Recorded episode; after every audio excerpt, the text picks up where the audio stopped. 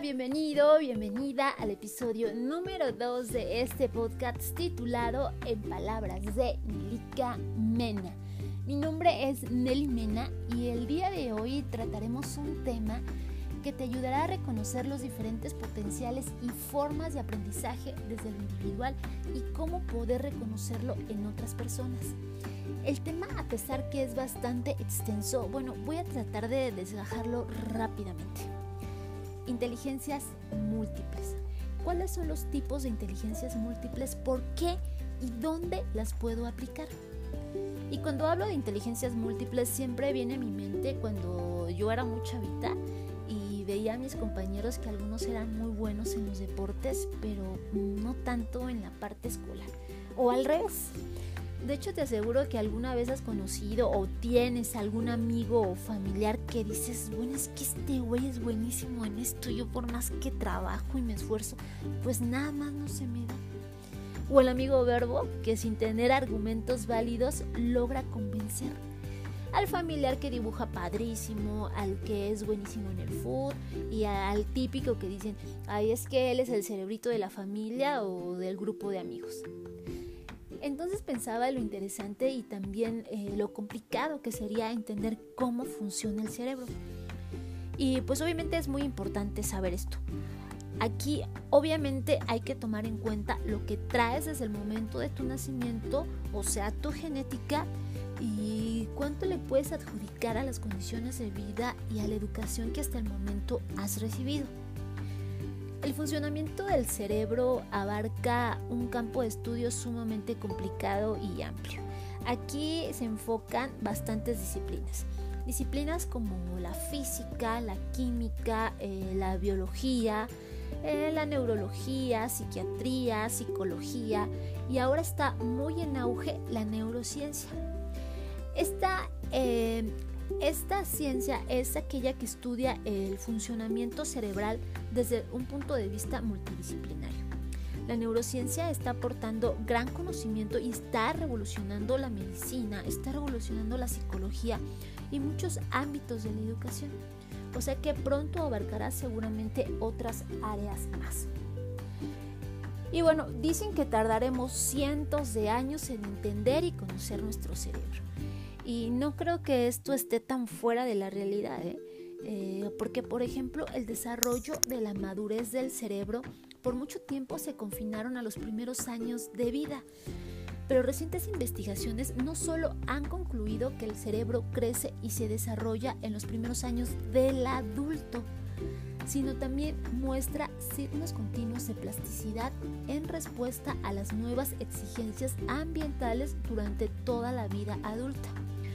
O sea que el entorno sociocultural no solo puede alterar los aspectos educativos eh, o personales o de aprendizaje, sino también va a contribuir a la madurez o a la no madurez cerebral.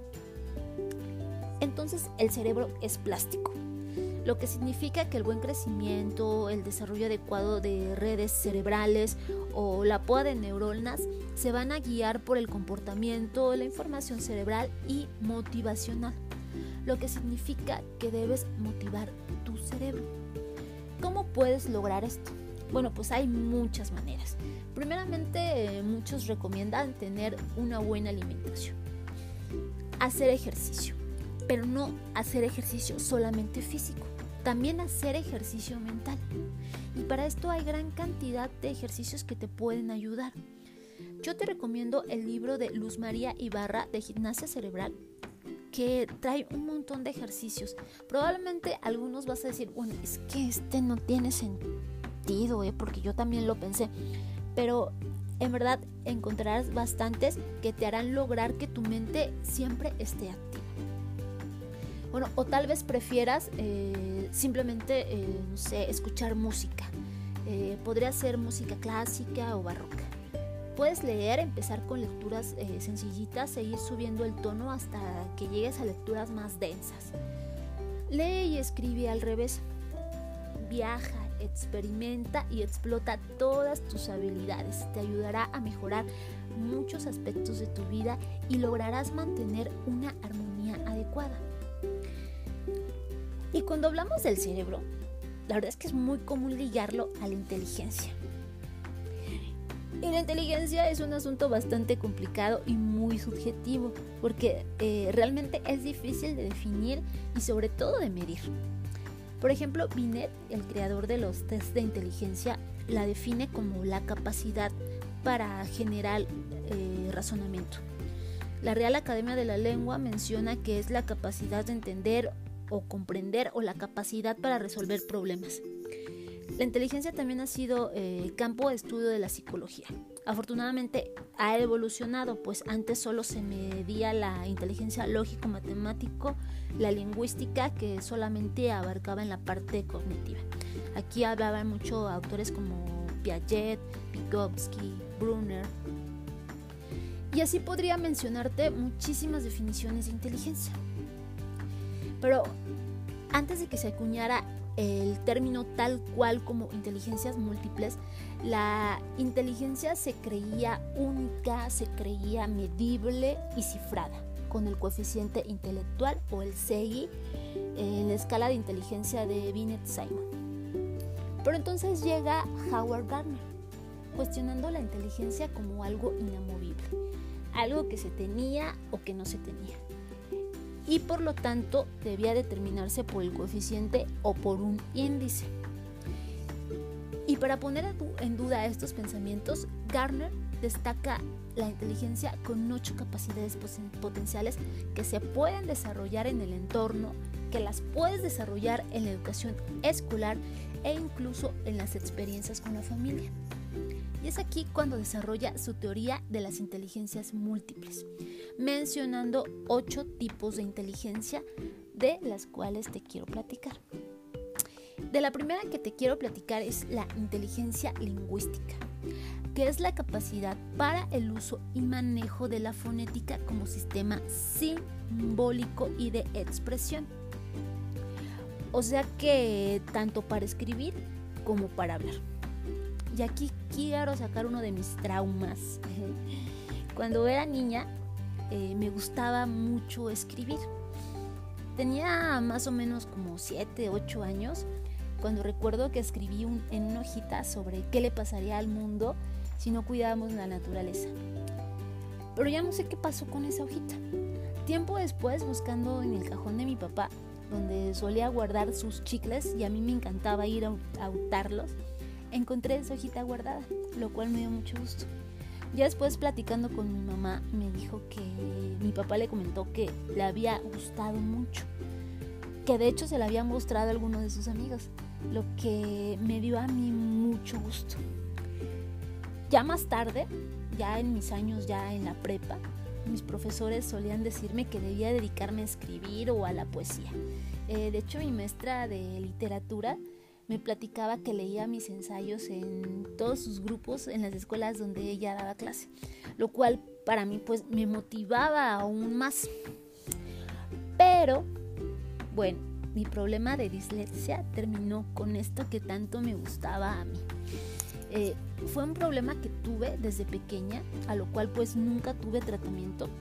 De hecho, desde pequeña em, tal vez mis padres no lo notaron, y ahorita yo estoy trabajando en, mi problema. O sea que realizar esto para mí realmente ha sido un reto. Y bueno, quería sacar mi frustración contigo y poner como ejemplo la inteligencia lingüística, solo que tú no debes limitarla. Inteligencia lógico-matemática. Esta inteligencia se utiliza en la resolución de problemas matemáticos. O sea que aquí están estas personas que son buenísimas para las matemáticas. Físicos, matemáticos, químicos, ingenieros. Inteligencia visoespacial. Eh, tienen la capacidad para formarse un modelo mental de un mundo espacial. Les gusta dibujar, diseñar, son buenos para ubicarse los mapas, o sea que no se pierden con el Google Maps como yo inteligencia corporal o kinestésica. Se refiere a la habilidad para controlar movimientos del propio cuerpo. De hecho, desde los primeros seis meses comienza el desarrollo motor y desde tan temprana edad puede proyectarse esta inteligencia. Aquí están, por ejemplo, eh, bailarines, eh, todas estas personas que se dedican al deporte, todos ellos que siempre están en movimiento. Inteligencia musical. Esta no se trata únicamente de que tengas destreza o la habilidad para tocar algún instrumento, ¿eh? Eh, también para asimilar y expresar diferentes formas musicales, así como apreciar y distinguir diferentes tonos y notas. Inteligencia interpersonal es la capacidad para entender a los demás. Aquí te relacionas fácilmente con otras personas. Eh, ah, hay muchas personas que son muy sociables, pero aquí es muy importante la empatía. Inteligencia intrapersonal. Esta nos hace referencia a un modelo ajustado que te haces de ti mismo, o sea, que te conoces bastante bien. Y ya casi 20 años después, añade una nueva, inteligencia naturalista, que se refiere a la habilidad para comprender las características del mundo natural y cómo desenvolverte en él. Están, por ejemplo, eh, biólogos, arqueólogos, todas estas personas interesadas por la naturaleza.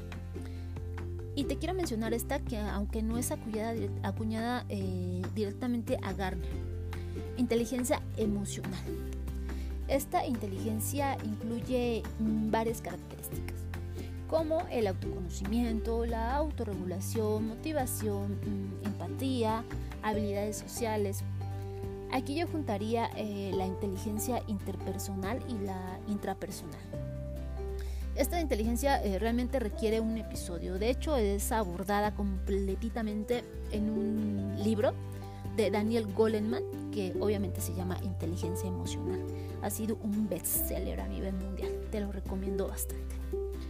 Eh, y bueno, también algo muy importante es que Garner también nos dice que no existe y jamás va a existir una sola lista irrefutable y aceptada en forma universal respecto a las inteligencias humanas. Pueden ser 3, 7 o 100, realmente no lo sabemos.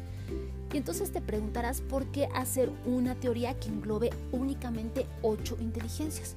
Bueno, pues él nos dice, y creo que yo apoyo esta idea, que necesitamos una mejor clasificación de las competencias intelectuales humanas y de esta forma potencializar las que ya conocemos y seguir trabajando e investigando para ampliar nuestro, nuestro conocimiento. Por lo tanto, que nos, nos sorprenda que en algún tiempo pues la lista vaya a ir creciendo. De hecho, ya manejaba la idea de, la inteligencia e, existencialista y también de la inteligencia sexual. Eh, entonces, ya pudiste identificar qué tipo de inteligencia tienes o qué tipos, porque es muy probable que tengas varios. Es más, es muy probable que tengas todas pero no las has trabajado adecuadamente.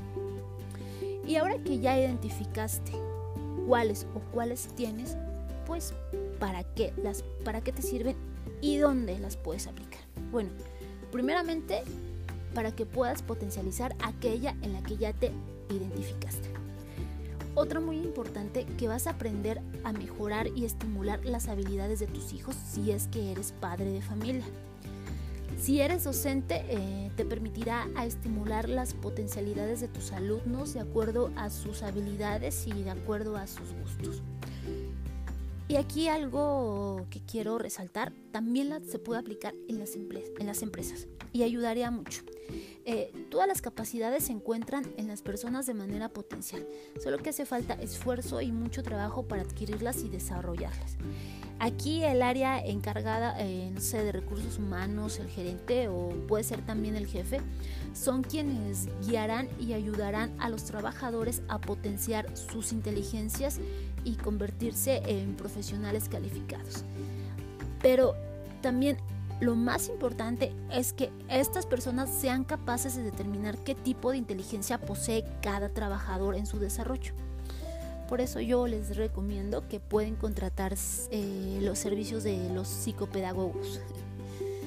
Algo muy importante también eh, y muy interesante sobre todo es que la debe desarrollar los altos cargos. Porque logrando un desarrollo eh, sobre este tema puedes tener un abanico de habilidades y estrategias mucho más variados que tendrán la posibilidad de, coordinar mejor los distintos equipos que tengan a su cargo. Y créeme que ayudarás a tu equipo de trabajo a desarrollar y a potenciar cada una de estas habilidades. Entonces, pues ya te diste cuenta que estas inteligencias las puedes desarrollar en cualquier área. A veces trabajas mucho en tu zona de confort y dejas a un lado tu zona de crecimiento.